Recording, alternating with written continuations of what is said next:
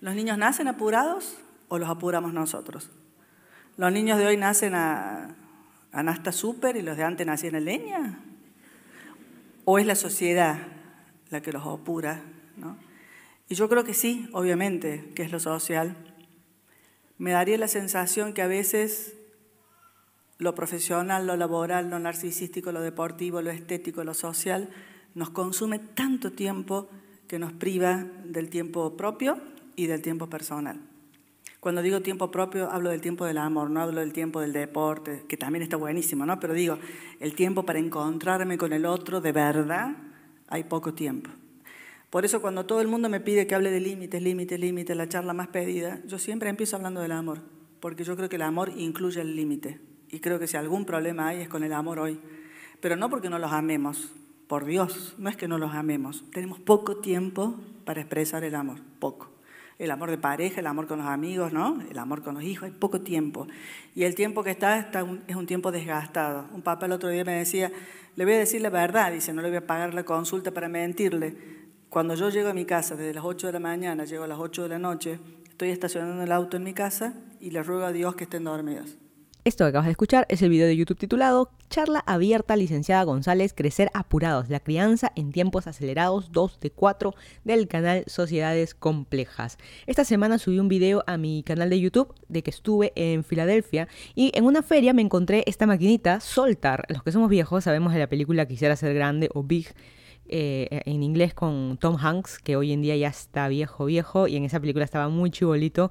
Y parte de la película trata de que él, eh, como personaje de niño, le pedía el deseo a esta máquina de quiero ser mayor, deseo ser mayor, y al día siguiente se levanta y se transforma y es todo un adulto y consigue trabajo. Y la película, la verdad que es muy chévere.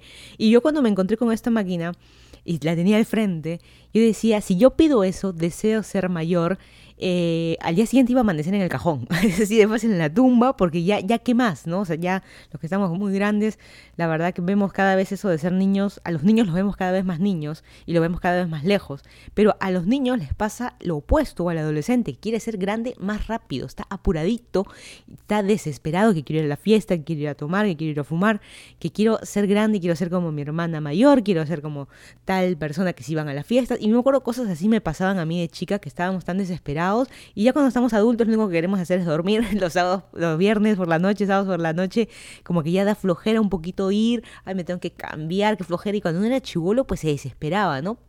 La pregunta es por qué. Jamás sabremos el, por qué. Este es el podcast número 132. Yo soy arroba que esta semana vamos a mandar al miércoles a los apurados. Este podcast lo puedes escuchar si tienes dispositivos Apple con la aplicación podcast. Si tienes Android puedes usar TuneIn, Google Podcast, Spreaker, Evox, aplicaciones de sus páginas web de SoundCloud, Encore, Spotify. Me ubicas en todos estos como Lima in Transit, así todo junto, Lima in Transit. O en mi canal de YouTube llamado Senora Vaca en el que intento subir al menos dos vlogs por semana. Como dije, esta semana subí videos de Filadelfia. Ahora esta semana voy a volver a los videos de eh, Washington, D.C. Y esta semana, tal cual, rutina, todo como siempre. Hoy es domingo, 18 de agosto de 2019. Son las 3.46 de la tarde en el condado de Fairfax, en el estado de Virginia, en Estados Unidos. El que no me conoce, yo soy de Lima, Perú. Vine hace... Este es mi tercer año ya. Vine para estudiar mi maestría eh, empecé en Miami y hace ya seis meses más o menos que me mudé aquí a Virginia porque conseguí un trabajo.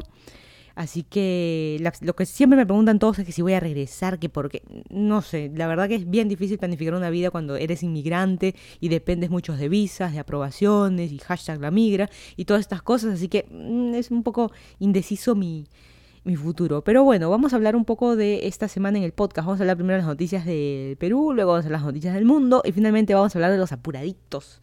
De que a mí me encanta ese tema porque la gente, todos vivimos apurados, pero apurados para qué, por qué, qué, te esperan en la casa, estás en el carro, estás manejando, zigzagueando, es que tengo que llegar rápido, sacando de temas que estás tarde y que ese podría o no ser una excusa válida, pero que tienes a la esposa que va a dar a luz al lado, ¿por, qué estás tan apurado, tan desesperado? Y no solamente se ve eso en Latinoamérica, acá en Estados Unidos se ve también en los taxistas, hay como que cierto, está apurado para llegar rápido para hacer otra carrera, ¿no? O sea, hay, ese, ese... Pero bueno, finalmente son excusas. Empecemos con el Ay Perú de la semana. El Ay Perú es una noticia, algo que sucedió en la semana en Lima o en Perú, de que causa cierta indignación, puede que te dé risa o no, pero finalmente tu pensamiento es, ay Perú, ¿cómo existe esta gente o cómo existe esto todavía? Va para el reportero, es reportero, no sé, sale en televisión, se llama Mijael Garrido Leca Él dijo una frase o publicó, la dijo, y que dice literal, los jóvenes nunca habíamos visto al Perú retroceder así.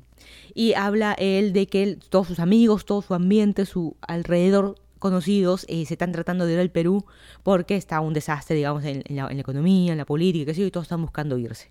Eh, ha causado bastante indignación, mucha gente respondió diciendo, que se vaya, pues, toda esa gente que se quiere ir, que se vaya. Y es algo totalmente cierto, y algo, no tiene nada que ver la comparación, ¿no? Pero como el suicida que te dice, me voy a matar, me voy a matar, el que realmente tiene las intenciones lo hace y no lo dice. Es así de fácil. O sea, el que se quiere matar, me va a matar. Ese que se pone en el puente, que espera que venga la policía. No, uno se aviente de una vez. Es igual él como su ambiente. Y por otro lado ha salido un grupo de gente a decir que fácil es decirlo eh, de manera irresponsable como lo está haciendo él. O sea, no es la solución irse para todo el mundo. O sea, qué fácil es poder irte a agarrar. Pues para irte necesitas plata. Visas y qué sé yo. Motivos donde vivir. Pero finalmente, para irte del país, lo primero que se necesita aparte de la visa, digamos, lo primero que se necesita es plata. Y es medio irresponsable porque Perú no es un país en el que todo, todo el mundo tenemos, nos sobra la plata y qué sé yo. Y este Mijael Garrigoleca, obviamente, él es clase alta, clase A, clase B. Y su alrededor es así, pues, ¿no? Y él llega a muchos medios y, ya, pues cae chinche. Es, es, así de sencillo y así de fácil y tanto se queja eh, que se vaya, ¿no?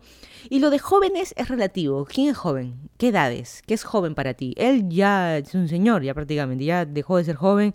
Em, retroceder el país así, los que hemos pasado por los 80, vimos también retroceder a un país, o sea, es relativo lo que él está diciendo y como siempre, si se quiere ir, eh, que se vaya, ¿no? La verdad que no aportas, hundiéndonos más, la verdad que no, no se aporta en en nada. Eh, algo positivo que sucedió esta semana, bueno, fue el domingo pasado que terminaron ya los Juegos Panamericanos.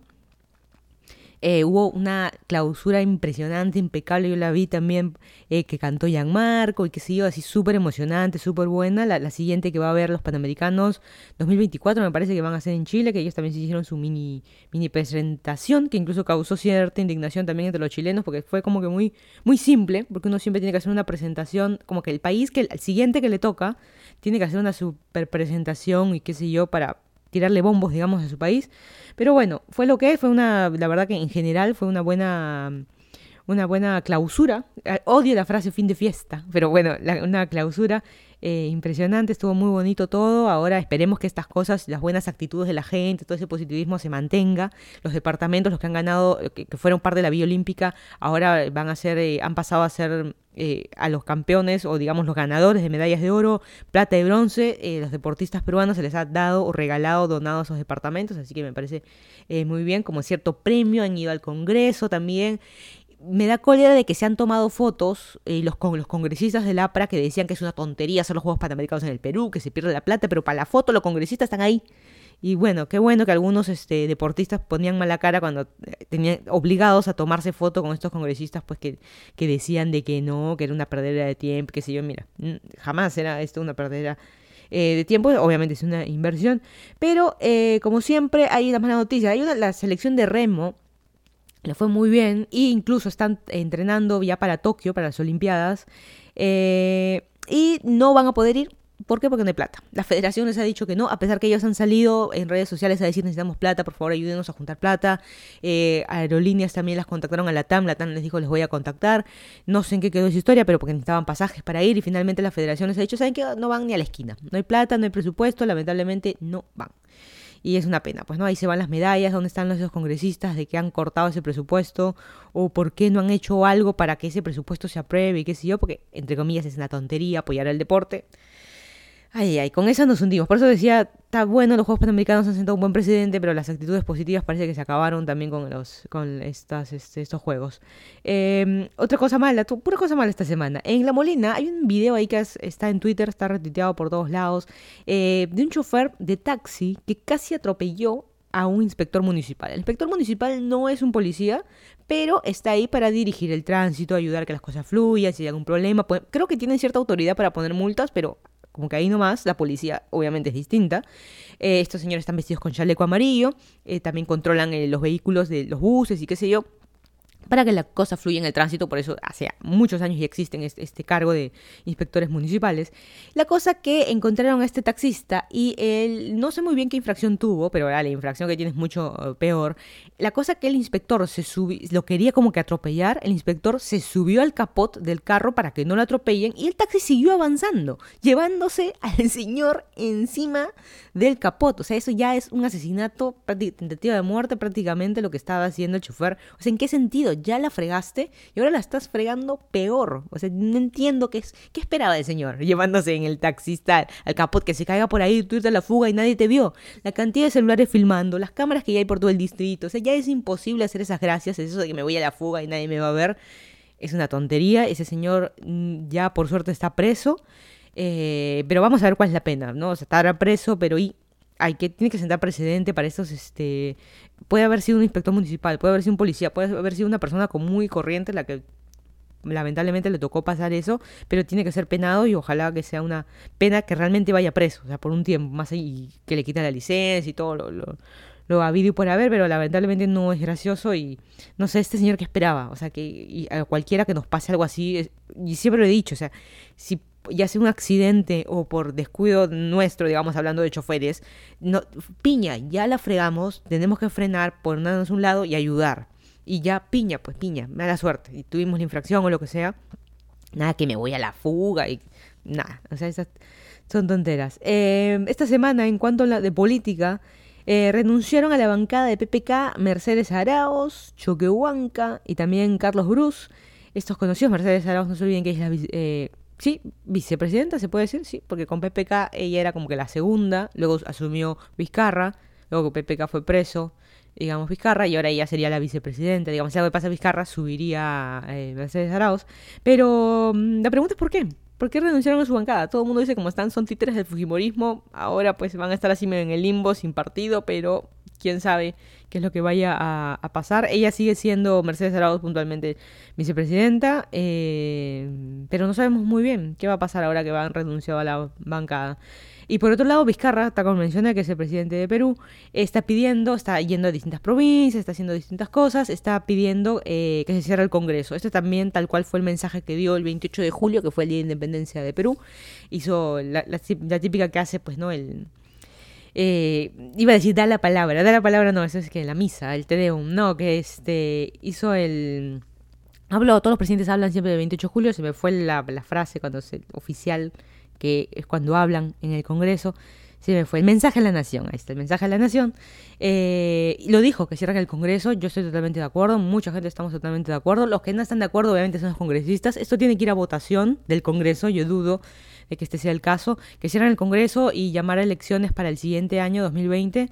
Eh, muchos están en contra, que no, que él es un dictador y que no sé qué, pero es que son medidas extremas que se tienen que tomar. O sea, ya los congresistas están que se rajan la panza con sueldos increíbles, diciendo frases tan tontas como que Juegos Panamericanos son tontería, está una perdedera de plata. Perdedera de plata es la cantidad de sueldo y beneficios y bonos y gente que se les paga muchísima plata. Un congresista gana muchísima plata y sin mucho sentido. Ni siquiera es un sueldo, por decir algo, o sea, el sueldo mínimo en Perú, mil soles. Si, quieres poner algo en dólares, el que no sepa la moneda de Perú, eh, los soles, eh, en dólares sería algo como que, mejor escenario, 350 dólares, más o menos, es el sueldo mínimo al mes y un congresista te puede ganar hasta 30 mil soles, pues ponle 9 mil, 10 mil dólares. Mira, pues qué tanta diferencia. Estamos como Messi, que en, segundo, no sé cuántos dólares gana por segundo. Bueno, una cosa así, pero es, es este impresionante y la gente no está de acuerdo con que cierren el Congreso. Yo creo que sí, es hora de cambiar porque realmente no se ha hecho nada. En todo este tiempo no se ha hecho nada. Algunos se van a quejar que no es posible, él es un dictador, así no son las cosas. Pero ah, estando las cosas como están hasta hoy, ¿ha funcionado algo? Más allá de meter presos, mira cuántos expresidentes hemos metido presos en Perú. ¿Sirve? No. O sea, la, la verdad que la única manera, así como la dieta, la única, la única manera de hacer cambios es realmente cambiar. Para la dieta, o sea, ay, estoy gordito, estoy gordita, deja de tomar gaseosa, deja de este comer dulces. hay cosas que se tienen que cambiar. No, no. Bueno, la gente encerrada ahí, ¿es un dictador o no? No lo sé, pero él mismo está pidiendo él mismo salir. O sea, no está pidiendo el beneficiarse. dictador sería que él mismo se beneficie y no hay ningún beneficio. para que puedas descansar, de dormir después de tanto trajín y lamentablemente este dolor de cabeza que es Perú, lamentablemente, y pero porque nosotros mismos nos lo hacemos, o sea, los mismos, mejor dicho, no nosotros, los congresistas, los políticos mismos nos lo están haciendo, tanto robo y tanta cosa, nos han malogrado, lamentablemente nos ha hecho retroceder, no nos ha hecho retroceder, creo yo, pero sí ponernos en una pausa gigante a que vengan más empresas de fuera, vengan más inversiones, hay el tema este también de la minería y demás pero que perjudica, no lo sé, es, muy grande todo lo que se puede, que se puede hacer, ¿no? Y, lamentablemente, yo estoy a favor, a favor de Vizcarra de por lo menos cerrar el Congreso y nuevas elecciones. No se ha hablado todavía, ok, si hubieran elecciones el próximo año, nuevos, nuevos congresistas, nuevos presidentes, ¿quiénes? El problema es que se les corta la mamadera, ¿no? A los congresistas por eso no quieren, no estoy segura que se les apruebe. O sea, que ellos mismos aprueben que se les saque. O sea, está, está complicado, ¿no? Pero bueno es lo que es. Y otras eh, malas noticias, como siempre, esta, esta semana se eh, sacó la métrica, digamos, de eh, a nivel nacional en Perú, al 15 de agosto, 105 feminicidios. Es una locura, pero realmente nos están matando. Es así de fácil el, el marido resentido que digamos que no nos deja, que no nos dejas en paz, que ya terminamos, ya no quiero nada contigo, no, te mato es así de fácil. Por ejemplo, en, hubo ahora en un terrapuerto en Siva, los que conocen esta agencia de buses Siva en el centro, el novio la fue a buscar a la chica, a la terramosa, armándole un escándalo en el lugar laboral sea o no sea laboral, no tiene por qué armándole un escándalo, qué sé yo, y la gente la tuvo que defender, los compañeros de trabajo, gente, el público que estaba ahí la tuvo que defender, eh, y el otro la seguía jaloneando con la frase de ella es mi germa. ¿Qué tiene que ver en el asunto? Esto ha sido algo público y yo no dudaría que algo después le pueda pasar a esa chica. Si ese hombre fue capaz de ir a hacer pasar la vergüenza, el griterío en su lugar de trabajo, frente a tanta gente, cámaras grabando y qué sé yo, tranquilamente la puede matar. Es, es así de fácil. Y es una pena, es una pena que pase. Siempre le digo a, los... Eh, y son feminicidios, siempre le digo a los hombres que por favor las cosas cuando se terminan, se terminan. ¿Qué tanto? No, que ya es mía, que qué sé yo, si no es mía no eres de nadie, te mato, te prendo fuego, que hay cosas que ya han pasado, son tonterías. Tú dices, no, es que eso es gente loca. No, no es gente loca, o sea, es gente, es, el, es tu compañero de trabajo que está sentado al lado tuyo, es tu hermano, es tu primo, es, gente que conocemos, o sea, gente que tú por fuera ves a las parejas, ay, qué lindo, fotitos de Instagram, todo perfecto, pero por dentro de la chica llorando el, hombre que le pega y qué sé yo, y le parece muy gracioso y le echa la culpa. No, es que es el alcohol. Tiene que ver.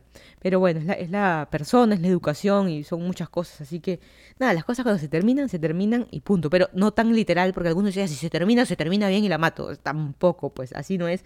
Como siempre, esa frase de vive y deja vivir. Pues ya, deja de fregar al, al resto. Y alguien que estuvo fregando el resto también sucedió en otra empresa de transportes, en Tepsa, esta de ahí la denuncia que hicieron en, Instagram. Pero bueno, esto puede que pase todos los días, puede pasar en cualquier parte del mundo. Un terramoso hizo, que sé, los chicos que están ahí dentro del bus, sirviéndote el agua, ayudando a subir, lo que sea, acomodarte el asiento, ¿no? Eh, lanza comentarios homofóbicos a una pareja, una pareja que estaba ahí, el hombre este, no voy a repetir las cosas, pero eh, comentarios homofóbicos. Así que se le hizo la denuncia a la misma empresa Tepsa a través de Twitter y lo que respondió la empresa Tepsa fue, eh, no vamos a responder, no vamos a incitar odio con más odio, así que vamos a escuchar a ambas partes a ver quién tiene la razón. Ahí la malograron, o sea, realmente lo que TEPSA debió salir a decir que nosotros somos una empresa que cree en la identidad de género, que no, no está a favor del, de, qué sé yo, del, de, de la homofobia y demás. Debió salir así porque esa es la realidad y por otro lado, eso es lo que debe ser hoy en día. Nada que, ay, qué asco, no me siento al lado de un gay, no un negro, no. O sea, ese tipo de cosas no debería suceder. Eh, en las personas comunes y corrientes. Y si eres una empresa, no te olvides que eres una imagen, no te olvides que tú ganas plata, no te olvides que hay gente que depende que tú brindas un servicio. O sea, también esa imparcialidad tiene que haber, ¿no? Ya sea por una jugada de negocio o no, así como las empresas, eh, la marcha gay, todas las empresas ahí justo que se pone la banderita, el gorro, la vincha, ¿no? Para con la banderita gay, porque obviamente para que digan que mi empresa eh, tiene cierta apoyo a los gays y los gays también consuman y yo venda más y gane más plata. Algo así deberían hacer las empresas y no de simplemente decir, bueno, hay que escuchar ambas partes. Bueno, ahí como que le fue eh, mal. Bueno, siguiendo con el tema de feminicidio y ya pasando al mundo, en México este, hizo noticia estos días porque hubo una, la marcha de las feministas eh, que estaba obviamente en contra, en contra del feminicidio, de las violaciones que han habido a poco. México tampoco no es un país tan este, alejado de la realidad, digamos, de Latinoamérica, por ejemplo, de Perú. eh, de la cantidad de mujeres asesinadas, mujeres violadas, mujeres que no se les hace caso, que van a hacer la denuncia, no venga mañana, no pa' qué, y después al día siguiente la mataron, el marido la mató. Eh, ese tipo de cosas suceden en todas partes del mundo, suceden en Perú, como dije, la métrica 105 feminicidios en lo que va del año, increíble. En México no sé cuánto va, pero hubo una marcha y esta marcha fue casi eh, calificada de vandálica, de vandalismo, porque pintarrajearon, hicieron grafitis en, las paredes, en monumentos, rompieron cosas, pegaron a... No, no sé si pegaron, pero al menos les faltaron el respeto a los periodistas que se te acercan. Yo sé que están haciendo su trabajo acercarse, preguntar y qué sé yo. Y ya pues los empujaban, no les respondían nada. Y esta marcha, ah, yo entiendo que sea pacífica o vandálica, como lo quieran ver, mejor dicho, no pacífica, eh, pero la, fue bueno y malo. Bueno en el sentido de, de que era la única manera que nos hagan caso. Yo me voy a incluir que nos hagan caso, o sea, hasta romper una cosa o echarle pintura a una pared realmente es para que nos hagan caso, para poner conciencia, mira las cosas que suceden por los feminicidios, o sea, somos un grupo grande y mira las cosas que podemos llegar a hacer. No, no, no para asustar ni, ni decir, mira, si podemos hacer pintar una pared, podemos matar a alguien, o sea, tampoco en ese sentido. Pero eso está eh, el lado positivo y el lado negativo, pues, ¿no? Que la gente se ha preocupado de cómo esta gente que no tiene cultura, estas chicas que ya ven, para eso se juntan, las mujeres ahí eh, lo único que han sabido es romper cosas, eh, faltaba que maten a alguien, pintar, rajear monumentos, esa falta de educación que tienen las mujeres, ese feminismo se le está yendo de las manos, o sea, eso fue lo bueno y lo malo que sucedió en esta marcha. Mucha gente se está poniendo en los distintos bandos, por un lado que es bueno, por otro lado que es malo. No sé tú en qué, en qué bando te vas a poner. Definitivamente lo de eh, feminicidios no es nada gracioso. Y hay un meme o un dibujito muy divertido que sale la mujer pues en el piso eh, llena de sangre luego de haber sido violada, matada y qué sé yo, y el hombre preocupado, ¡Ah! la pared, y es que la pared también tenía sangre, ¿no? O sea, y el hombre se preocupa por la pared y no por la mujer tirada, violada y matada, asesinada, ¿no? Así que bueno, esas son las cosas que sucedieron este fin de semana en México. En Estados Unidos, como siempre, ellos viven otra realidad, en un mundo paralelo de, de no necesariamente de tiroteos, sino este, se separó Miley Cyrus, se separó, eh, no sé cuántos meses de casada ya llevaba y se separó y le enfocaron chapando con la ex esta de Caitlyn, se llama, eh, que es la ex de Brody Jenner. Dios mío, como es, los ricos también lloran. Si esta chica, Miley Cyrus, que la conocemos todos desde niña, desde la serie de televisión, digamos, ha crecido así, tipo Britney, ¿no? Sus etapas de pelo corto, etapas de locura. No me acuerdo si ella estaba en temas de drogas, la verdad que no lo sé. Creo que no. no, la verdad que no, he seguido tanto su carrera. Se casó con este chico es un cuerazo, pero tuvieron una relación tóxica también, que hubieron problemas que, que estaban un tiempo y después regresan, luego terminan otro tiempo. O sea, realmente las cosas malas, no sabemos, no somos el colchón de la gente, pero finalmente se separaron y ella apareció eh, con un cuerpazo ahí, un super bikini, chapando con otra chica. Pero ¿cómo es posible? Me persino. Ese tipo de, cosas que, que suceden, bueno, están en la prensa, mírenlo. Mírenlo, este, por ahí a veces este, idolatramos, idealizamos mucho a la gente de la, de, la tele, la verdad que de la tele o famosos que nunca hemos conocido ni nunca llegaremos a conocer, pero bueno, cosas que pasan. En Argentina, el domingo pasado también fueron las elecciones, ¿se acuerdan que lo mencioné el domingo pasado? Se le dice chau al macrismo, todavía falta una segunda vuelta, pero ya al menos ya se, se está este, dando a conocer que obviamente va a ganar Cristina. Cristina, ella no es eh, Kirchner, eh, Fernández de Kirchner, se me fue la manera de pronunciarlo. Ella no es la presidenta, no va a ser la presidenta, ella, va a ser, ella es la vicepresidenta, pero digamos es como que ella ganara prácticamente, pero ella va a ser la vicepresidenta, no, no sé el nombre, ¿verdad?, del, que sería el presidente, el virtual presidente.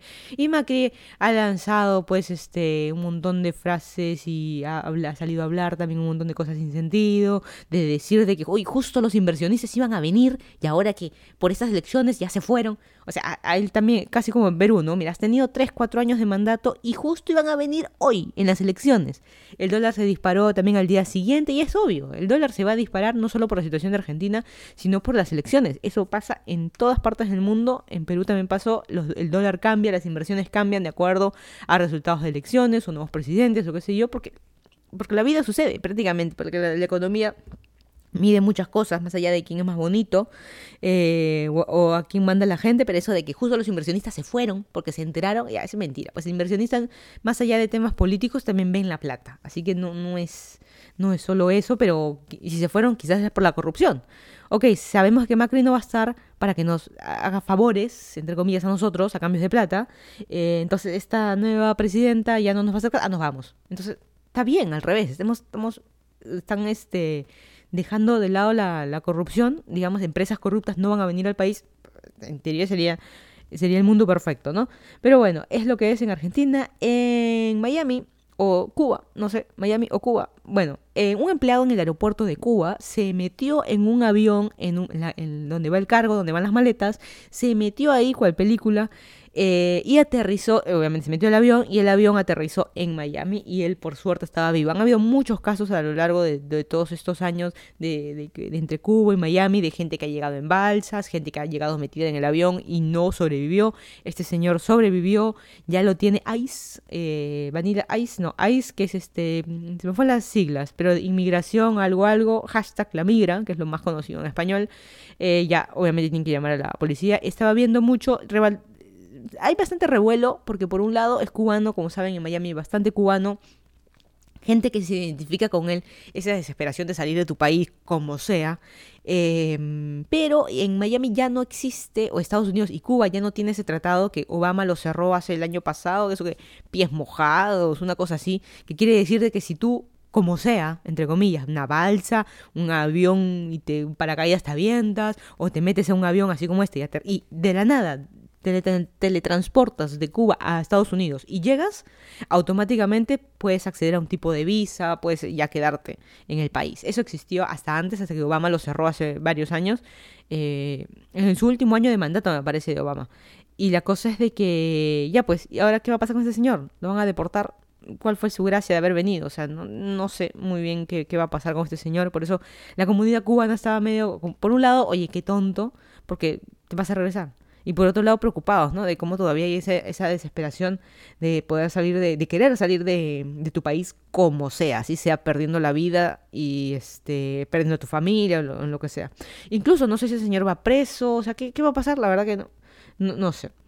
La empresa, la famosa Nike, o en inglés Nike, has lanzado una nueva política para sus deportistas, como saben, semanas anteriores también lo comentamos, o ya varias semanas anteriores, una de sus deportistas, como saben, su, es que es, deportista, nosotros hoy en día lo diríamos como una influencer, pero es una deportista que tiene un, una deportista profesional, una corredora, que tiene un contrato, y muchos hombres y mujeres deportistas con las N marcas de, deportivas que existen, en el mundo, pero tiene un, tenido esta chica un contrato con Nike, esta chica salió embarazada y se le negó, ¿sabes qué? No te vamos a dar estos bonos, no te vamos a dar este sueldo porque saliste embarazada, has roto esta cláusula. ¿Y hasta dónde va la vida, no? O sea, o sea no puedes salir embarazada. Mientras estés bajo este contrato no puedes salir embarazada, que estás grabando una película, o sea, algo así, ¿no? Eh, que realmente no puedes salir embarazada. es, una, es una locura.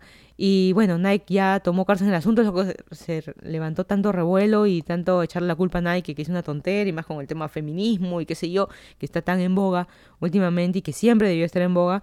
Eh, bueno, ya cambiaron la política y ahora sí, a esta señora se le va a dar su sueldo otra vez y a otras deportistas también, que si en el camino salen embarazadas, eh, se les va a seguir dando los bonos y un sueldo como si ella siguiera trabajando. Pero es igual, como los que trabajamos en oficina, es, que es lo malo, pues como que ellos no son oficinistas en sentados en un cubículo, eh, es como que te digan, no, bueno, sales embarazada y no se te paga nada. Así de fácil, ya no, no vienes a, como no estás viniendo a trabajar, no se te paga. O sea, no es un trabajo por horas, es un trabajo con contrato eh, indefinido, digamos, así que, bueno, es lo que es y por suerte Nike o Nike pudo cambiar. Hace unos días conocí unas personas que trabajaban en Nike, en las oficinas de Nike, y me estaban contando los beneficios que ellos tienen. Y una cosa yo les conté, ah, mira, sí, este, a mí me dan este, a mí me dan. A mí, yo a veces compro Nike, a mí no me gusta tanto, pero uso Adidas y qué sé yo. Y me dijeron, haces bien, porque Adidas es mejor marca y la verdad que yo el día que deje de trabajar en Nike ya no voy a comprar Nike.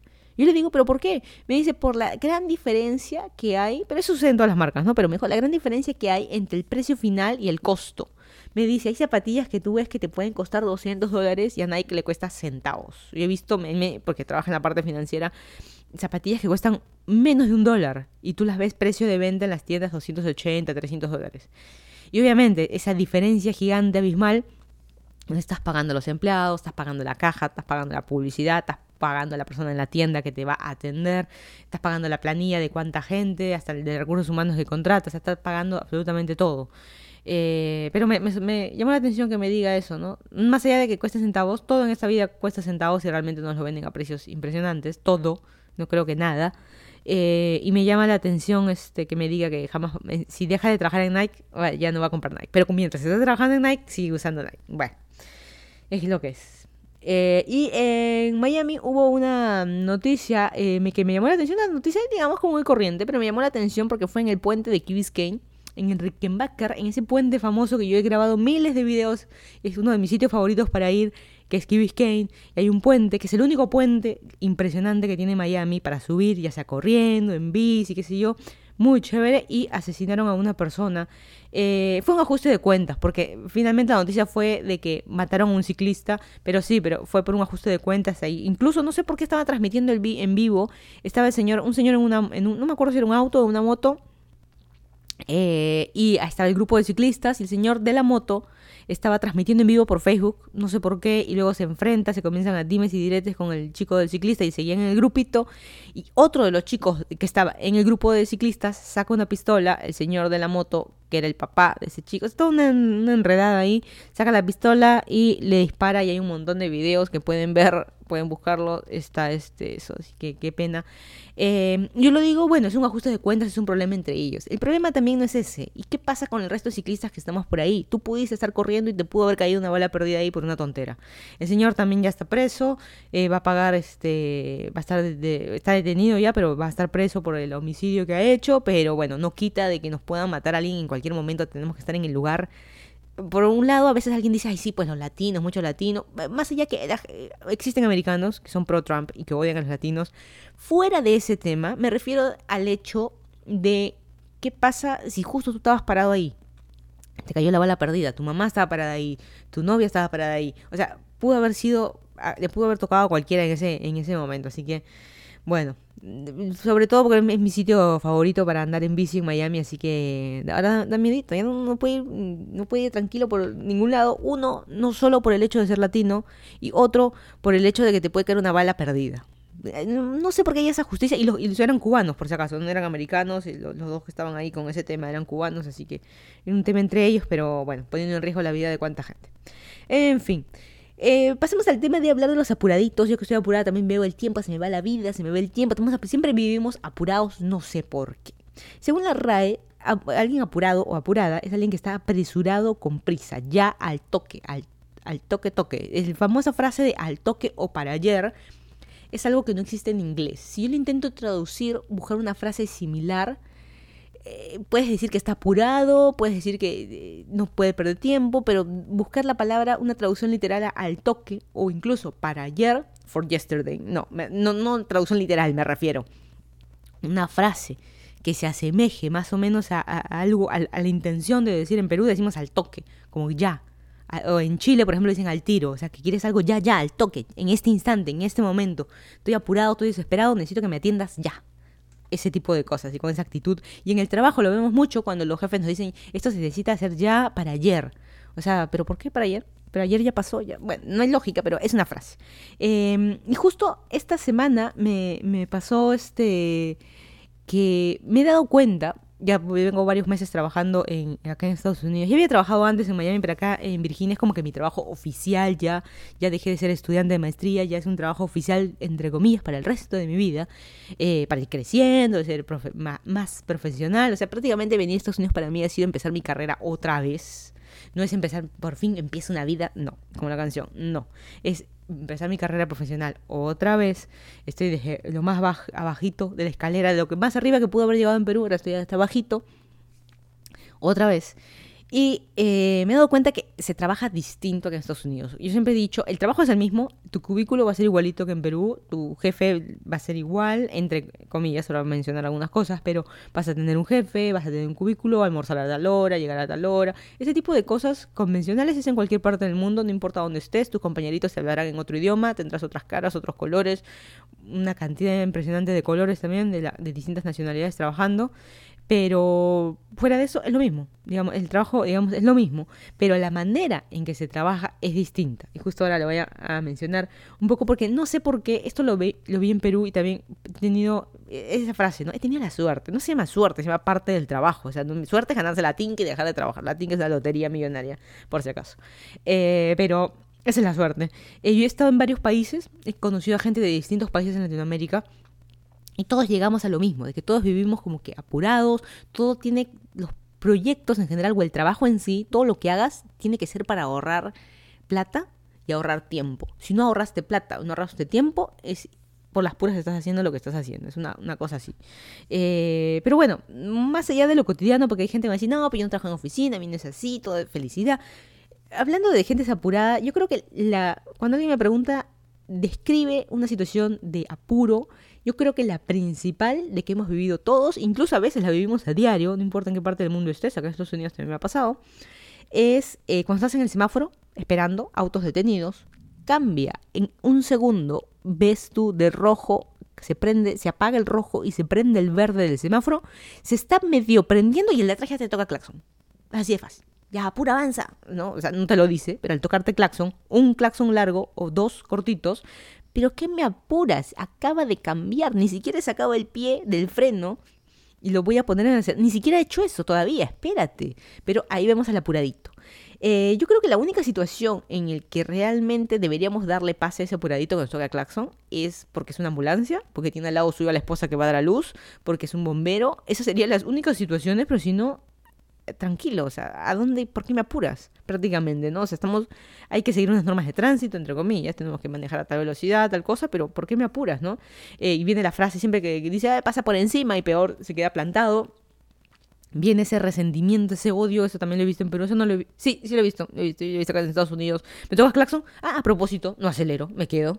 Ahí está, pues pasa por encima, pues ahí está, esa, esa actitud eh, no sé si matonesca, pero de ser alguien fregado. Ah, mira, me estás apurando. Ahora, pues, ahora apúrate, apúrate. No, es, peor. Em, si estás tarde, es tu problema, no es problema del otro. Porque no sé si han visto que gente zigzagueando entre los carros para llegar más rápido y qué sé yo. A una persona, hablemos de personas comunes y corrientes, no de taxistas, no que estás manejando una ambulancia, eh, no que estás manejando bomberos, que obviamente en el tráfico nos tenemos que abrir para que llegue y atienda más rápido. Ese tipo de cosas. Eh, pero hay mucho ese tema de no es mi problema. Si tú quieres andar lentito es tu problema. Yo quiero ir, estoy apurado, quiero llegar rápido. En mi casa me esperan. Tengo esto que hacer. Estoy tarde para el trabajo. Bueno, es tu problema. Todos tenemos cosas que hacer. Todos por ahí estamos llegando tarde o qué sé yo. Así que este, no sé, pues la verdad que hay ese, mucho, mucho esa actitud, mala actitud. ¿Por qué me tomas claxon? ¿Por qué? Estás apurado. Pero ¿por qué? ¿Qué, qué, qué, qué estás logrando? ¿Por qué tu apuro tiene que es más importante que mi apuro de llegar a mi casa también. Yo también tengo hijos que ver, tengo que por ahí voy a clases después del trabajo, o sea, todos estamos apurados. ¿Tú nomás? ¿Quién te ha dicho a ti? ¿Quién te ha puesto la, corona, digamos, no? Pero, eh, bueno, ya, ya, llegando al tema, eh, ya llegando, ¿no? Recién acabo de empezar, pero eh, ya hablando del tema puntualmente, lo que me he dado cuenta esta semana de muchas de las diferencias de vivir en Estados Unidos versus vivir en eh, en Perú, por ejemplo, y lo digo en general en Latinoamérica, que tenemos una cultura muy similar, digamos, eh, algo que me he dado cuenta es el ritmo de trabajo es distinto. Acá es como que más relajado, hay mucha más gente. A mí en Perú me pasaba que todo tiene que estar para ayer, es los objetivos del año se tienen que cumplir en el año, si no tú no ganas el bono, yo tampoco, nadie va a ganar el bono. Eh, hay muchas cosas de que, de que dependemos muchos de otros y nos empujamos ahí como todos para que todo estar, este, estar bien o, tratar de estar mejor y todos, no sé, no sé, hay esa sensación como que de apuro en el trabajo que para ayer de... Eh, sensación y es casi real, por eso lo, hablamos de ser esclavos. Yo también toda mi vida que trabajaba en oficina, yo siempre tuiteaba hashtag Isaura, de que hay que quedarse hasta tarde, de que si te llegas tarde te ven mal, que si, obviamente, con sentido común, pues no puede ser que una semana llegaste tarde porque uno de tus hijos se enfermó y estás llegando un poco más tarde tiene sentido. Te quedaste dormido, bueno, no tiene tanto sentido, pero te quedaste dormido porque ayer tu hijo lo llevaste de emergencia a la clínica y hoy día vas a entrar una hora más tarde. A pesar que lo avisas, el jefe se molesta. O sea, ¿por qué? O sea, una emergencia, algo grave que sucedió con mi hijo. No, tú tienes que. Este es tu horario. A mí, ¿cuántas veces me han pasado emergencias? Este es tu horario. Tú tienes que cumplir hasta tal hora o tienes que llegar a tal hora gente, jefes que no entienden, eh, que se van a perder millones de dólares porque la secretaria llegó media hora tarde a servirte el café, o sea que parece una, tontera, pero cosas así suceden. Eh, y no, no, no me queda muy, muy, muy en claro todavía por qué en Estados Unidos es distinto. Es como que más relajado, no hay tanto apuro. Y una diferencia importante que he notado es de que acá hay mucha más gente, muchos más empleados. Yo, y, no sé si está bien o está mal, porque mi pensamiento es, por ejemplo, en mi equipo de trabajo, o mejor dicho, no mi, no mi equipo, en el equipo en el que yo trabajo somos 30 que hacemos exactamente lo mismo. 30 call center prácticamente, ¿no? Eh, es la única situación en supermercado, cajeros de banco, digamos, que haga, haya tanta gente que haga lo mismo. Somos 30 y si yo lo evalúo fríamente, si nosotros trabajáramos todos al ritmo que trabajáramos en Perú, no seríamos 30, seríamos solo 10. Pero está mal. Eso es lo, yo en la cabeza tengo eso, que veo a la gente que a veces se toma una hora de almuerzo. Acá en Estados Unidos es 30 minutos, pero se toma la hora, una hora de almuerzo. Se para un rato y se van a jugar ping-pong. Hay un Más allá de esas distracciones, ¿no? Hay un, Nintendo ahí, se ponen a jugar Nintendo. O se paran un rato a conversar. Y yo los miro. O sea, ese pensamiento muy profundo adentro de Perú de haber sido esclava tanto tiempo, de haber sido Isaura. ¿Por qué no están chambeando? ¿Por qué no están trabajando? ¿Por qué no mejoran más? O sea, yo veo que los resultados yo creo en lo personal se podría hacer más. Pero está mal, pues está mal. Yo estoy mal. Realmente en Perú estamos mal acostumbrados a de que tenemos que trabajar las 12 horas al día. Y obviamente con 12 horas al día vas a tener mejores resultados que trabajando solo 8. Pero ¿por qué? ¿Por qué necesitamos 12? Estamos haciendo millonarios a los empresarios. Nosotros, nuestro sueldo va a ser el mismo. Si trabajas, a mí creo que nunca he tenido un trabajo que me hayan pagado sobre tiempos. Yo trabajaba 8 horas y si me quedaba 12, yo recibo el mismo sueldo. Incluso no voy a recibir ni más bono, ni, palmadita en la espalda, ni nada, nada por el estilo, pero seguía trabajando, no, porque lo tengo que terminar, lo tengo que hacer. Alguien me va a gritar, alguien eh, no voy a cumplir con esto. Y por otro lado, eh, y por eso tengo esos sentimientos encontrados, me da cierta cólera de ver a la gente muy lentita y no es lentita, es el ritmo que debería ser. Eso es lo que pasa. Por ejemplo, eh, una de las personas iba a dar un curso, un curso de una hora, sobre unas nuevas cosas que van a implementar. Eh, no se olviden que yo tengo 50.000 hojas de acuerdos firmados con mi empleador y no puedo decir muchas de las cosas de, o nada de lo que trabajo, así que por eso no puedo dar tanto detalle. Eh, pero esta persona dijo, estábamos en una reunión y dijo, sí, bueno, este, este curso se va, eh, va a poner, una hora va a durar, sí, eh, ¿cuándo lo puedes dar? Ah, de acá un mes. Yo pensaba, es un curso de una hora, una hora, y te va a tomar un mes armar este curso. Y todo el mundo, ah, perfecto, sí, muy bien. Y yo miraba, esta gente está loca. Si yo decía eso en Perú a mi, mi último jefe, eh, me hubiera dicho, estás despedida. ¿Cómo que un mes para armar un curso, un cursito, ni siquiera es una serie de cursos, un curso de una hora que incluso se va a grabar y después va a poder ver lo que quiera. Un mes, es una locura. Mi jefe me hubiera dicho el lunes, tiene que estar listo. O sea, es así de fácil. Tú como que hay ese, hay ese tema. También me ha pasado mucho trabajando en proyectos eh, en Perú puntualmente de que se busca reducir tiempo para que esté más rápido y mm, porque asociamos eso, mientras más rápido ahorramos más plata. Y no necesariamente, me acuerdo que nos llegaban este, contratos de, de, empresas o de proyectos en general, que tampoco puedo dar tanto detalle, pero pongamos un ejemplo, por decir algo, de este, hacer un software nuevo, ¿no? Implementación de SAP, una cosa así. Eh, vamos a implementar algo, va a tomar esta serie, este es el cronograma, nos va a tomar, por decir algo, el implementarlo va a tomar seis meses y tanta plata. Y siempre había el jefe que decía, pero acá hay una tarea que dice eh, programación, por decir algo, ¿ah? de interfaces. Y te decía, acá dice que va a tomar dos semanas en horas, ¿no? Pero va a tomar dos semanas. Y mi jefe decía, yo también soy certificado en SAP. Y esta tarea la puedes hacer tranquilamente en 20 minutos. ¿Por qué se están tomando dos? Y ahí venía, o sea, ¿Por qué? Ya viene el proyecto, te va a tomar este tiempo, esta plata y esto es lo que es. Y así lo asocian la gente y lo asume la gente de Estados Unidos. Esa es tu propuesta porque yo te creo que tú eres una persona responsable, yo creo que no me vas a estafar, yo creo que no me, estás inflando ni precios ni, ni, ni, tiempos, porque obviamente más tiempo contratas a gente puede implicar más, más plata en cambio, en Latinoamérica no, pues todo es corrupción, todo es viveza, de que si asocio, si, ah, si estoy contratando a este es porque seguro es el primo, es el hermano, es algún conocido que me va a beneficiar y dar plata de por medio para que yo lo escoja a él, o me estás inflando los precios, me estás estafando. Esa mentalidad de aquí no existe. Y por eso a mí me cuesta, me cuesta eso. Y uno dice, ah, este es el vivo que no quiere chambear, este es el vivo que no quiere trabajar, mira, está inflando las cosas. No, está haciendo las cosas, las está haciendo bien, está haciendo su ritmo, a un ritmo realmente que es, digamos. Y por eso a mí, no sé, me cuesta, me está costando bastante. Yo vivo apuradita, yo he vivido toda mi vida del para ayer, esto tiene que estar listo ya, ya, al toque. Y esta semana, justo es que estaba hablando con mi jefe, eh, me decía de que estoy como que muy acelerada, que estoy dando resultados como de alguien que eh, ya viniera más de un año trabajando acá. Y, se preocupa. Para nosotros debería ser lo opuesto, ¿no? Debería ser, pucha, está dando resultados más rápido de que cualquier otro nuevo. Esta, esta, esta persona es excelente, sabe un montón.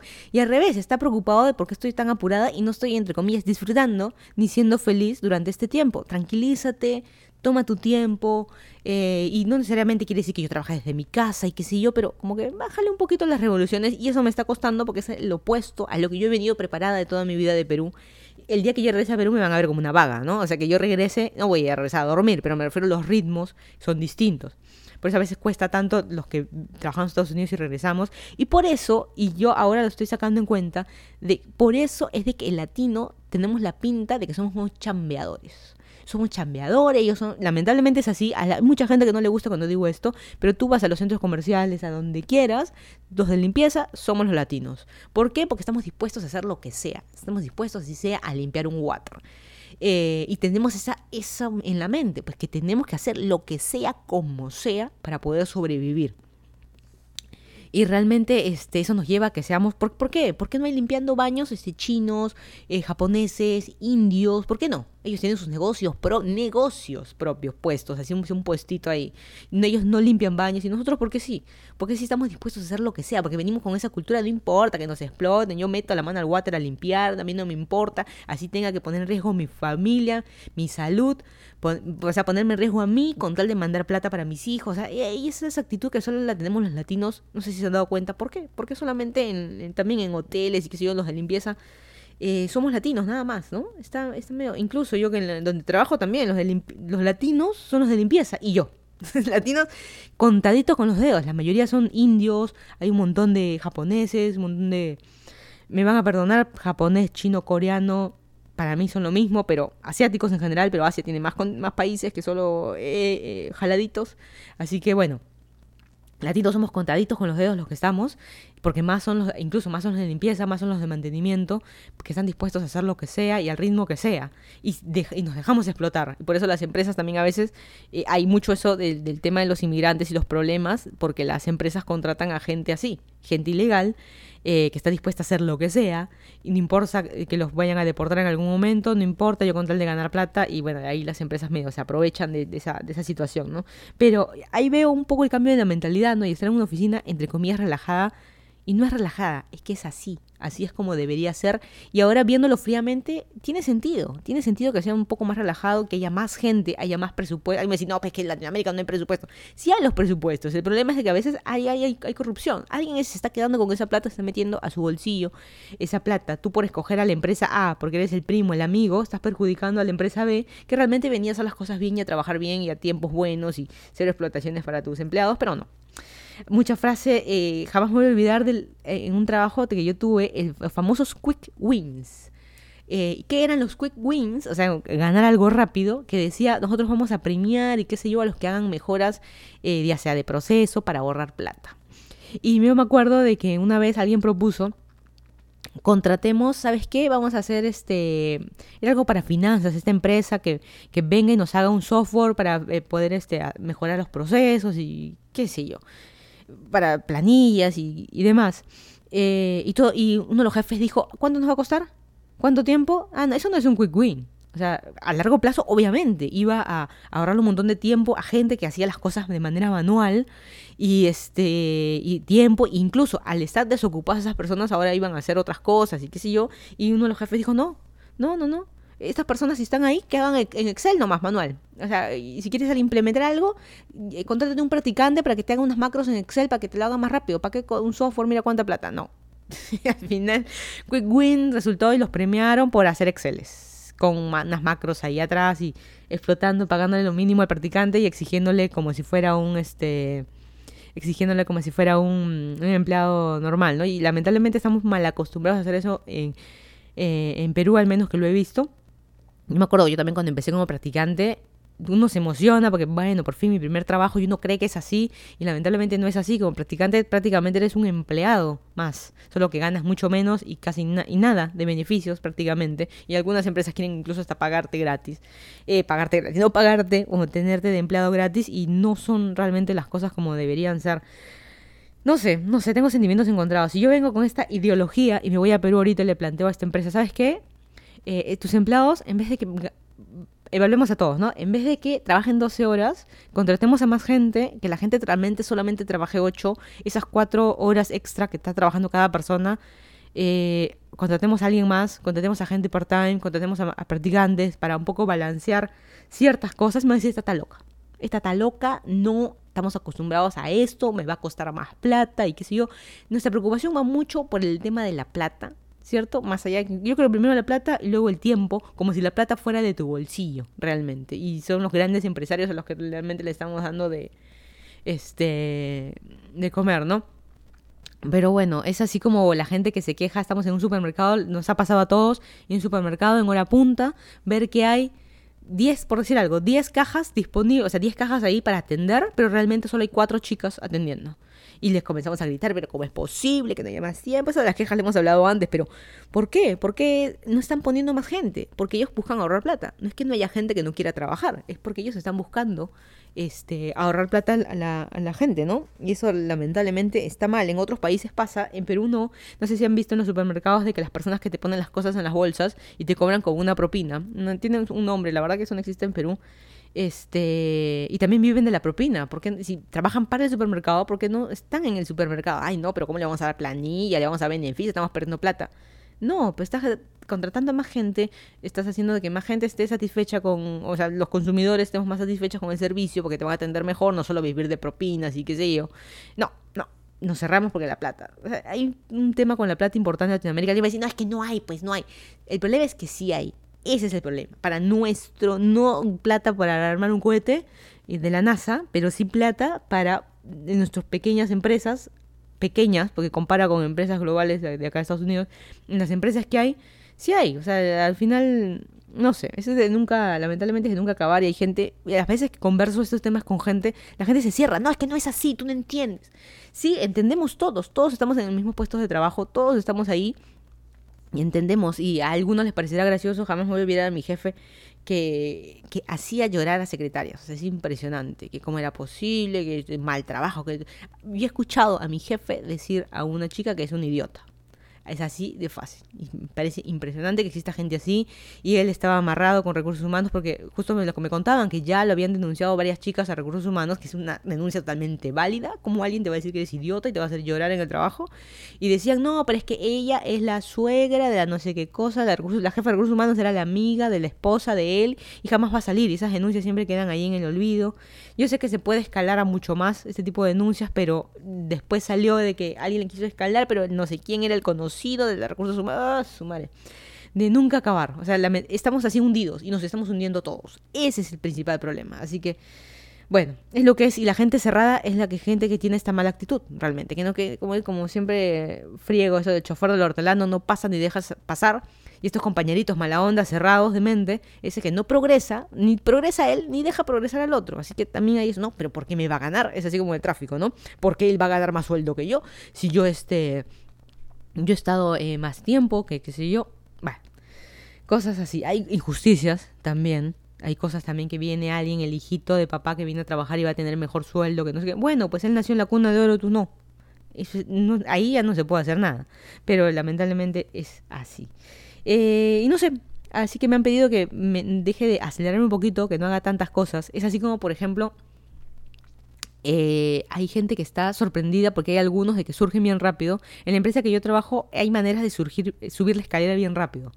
Y pero no es que por mérito, sino das exámenes, das exámenes y tienes que probar que realmente sabes de, tal de tal cosa y te certificas y te toman examen otros empleados que tienen mucho más años que tú, gerentes te toman examen, qué sé yo, eh, de situaciones, se habla de clientes y demás. Y eh, hay gente que en un año ya puede subir dos, tres escalones en un solo año. Y hay gente que está sorprendida, pero ¿por qué tan rápido, no? Y hay otros que dicen, pero ¿por qué no? O sea, al final es un debate ahí de que no sé. Pero yo creo que finalmente y quién sabe, quizás este tema de los ritmos del trabajo, el famoso para ayer, los esclavos de ser Isaura, Isaura de oficina, ¿no? Eh, estas cosas hacen de que acá en Estados Unidos quizás la gente sea un poquito más feliz, un poquito más tranquila, un poquito más relajada hasta la hora de vestir. Eh, y nosotros los critiquemos, ¿no? Que va muy informal, que muy cara lavada, que cómo van en zapatilla, en chancleta, tienen que ir en oficina, bien al sastre, taco aguja. Depende, ¿ah? De un banco siempre las chicas acá van a estar súper vestidas, los hombres también bien alterno, saco, corbata, eso sí.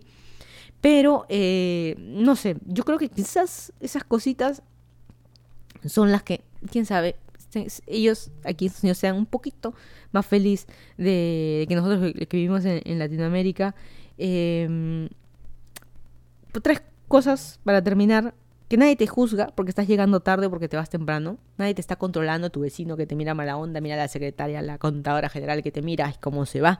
Si no me ha dicho nada, no me ha pedido permiso, ese tipo de cosas.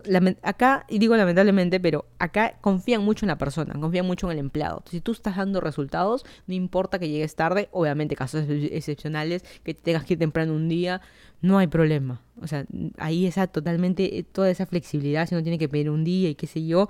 Si te enfermas, ¿sabes qué? Hoy día eh, no me siento bien, me salió en la cabeza y comí mal, o ayer me fui súper de fiesta y hoy día siento una súper resaca. Hoy día no me siento bien, no quiero ir a trabajar porque yo sé que voy a estar prácticamente un, un zombie sentado ahí en el cubículo, calentando, haciendo nada más. No voy a ir hoy. Ok. Ok ya que en Perú hay que presentar certificado médico. Yo cada vez que estaba enferma tenía que ir a la clínica, o a pesar que no, puede ser que tenía una gripe, y simplemente, ¿sabes qué? Esto se me cura un par de panadoles y a dormir todo el día. Yo obligada tenía que ir a la clínica para que me den la receta y luego el día siguiente en la empresa, en recursos humanos, presentar el, esto porque no me creían que me estaba muriendo. Exagerada, ¿no? Pero bueno. Em, dar otra cosa, ¿no? Que en Estados Unidos, dar los mejores resultados en el tiempo que tenga que tomar. Si yo me tengo, como el ejemplo que puse, me voy a demorar un mes para dar el mejor curso que en mi vida, eh, que en la vida alguien haya dado en una hora, me tomará un mes y me lo respetan. ¿Cómo que un mes? Para el lunes, ¿cómo que, no? Para ayer, o sea, ese tipo de cosas, eh, no, se te respeta. Tú dijiste un mes, ok, un mes te tomará. Bueno, eh, y existe esa frase que nosotros lo usamos al revés, pero acá se trabaja para vivir y no se vive para trabajar. Eso también es cierto, acá hay mucho balance vida-trabajo, como les digo, te vas temprano, si es que tienes que hacer hoy día algo, simplemente te vas, porque es la, la, actuación del bebé en el colegio. No es que me paro, me voy, no digo nada a nadie, tampoco, pero hay esa cierta flexibilidad con respecto a lo que he visto en Perú, que por qué, cómo va a faltar, se tiene que haber muerto para faltar, quién murió, ¿no? Ese tipo de, de cosas, ¿no? Pero la verdad, mm, no sé, no, no, no sé, quién sabe por estas cositas, y no solo este tipo de estilo de vida acá en Estados Unidos, también hay en Europa, entre comillas, los primer mundo, sacando de lado temas de inmigrantes, sacando de lado este, problemas, temas políticos, corrupciones y cosas así, o sea, cosas reales de primer mundo. Eh, quién sabe que por eso ese tipo de, este tipo de estilo de vida es el trabajo realmente que nos absorbe tanto, de que realmente nos impide, quién sabe, ser un poquito más felices.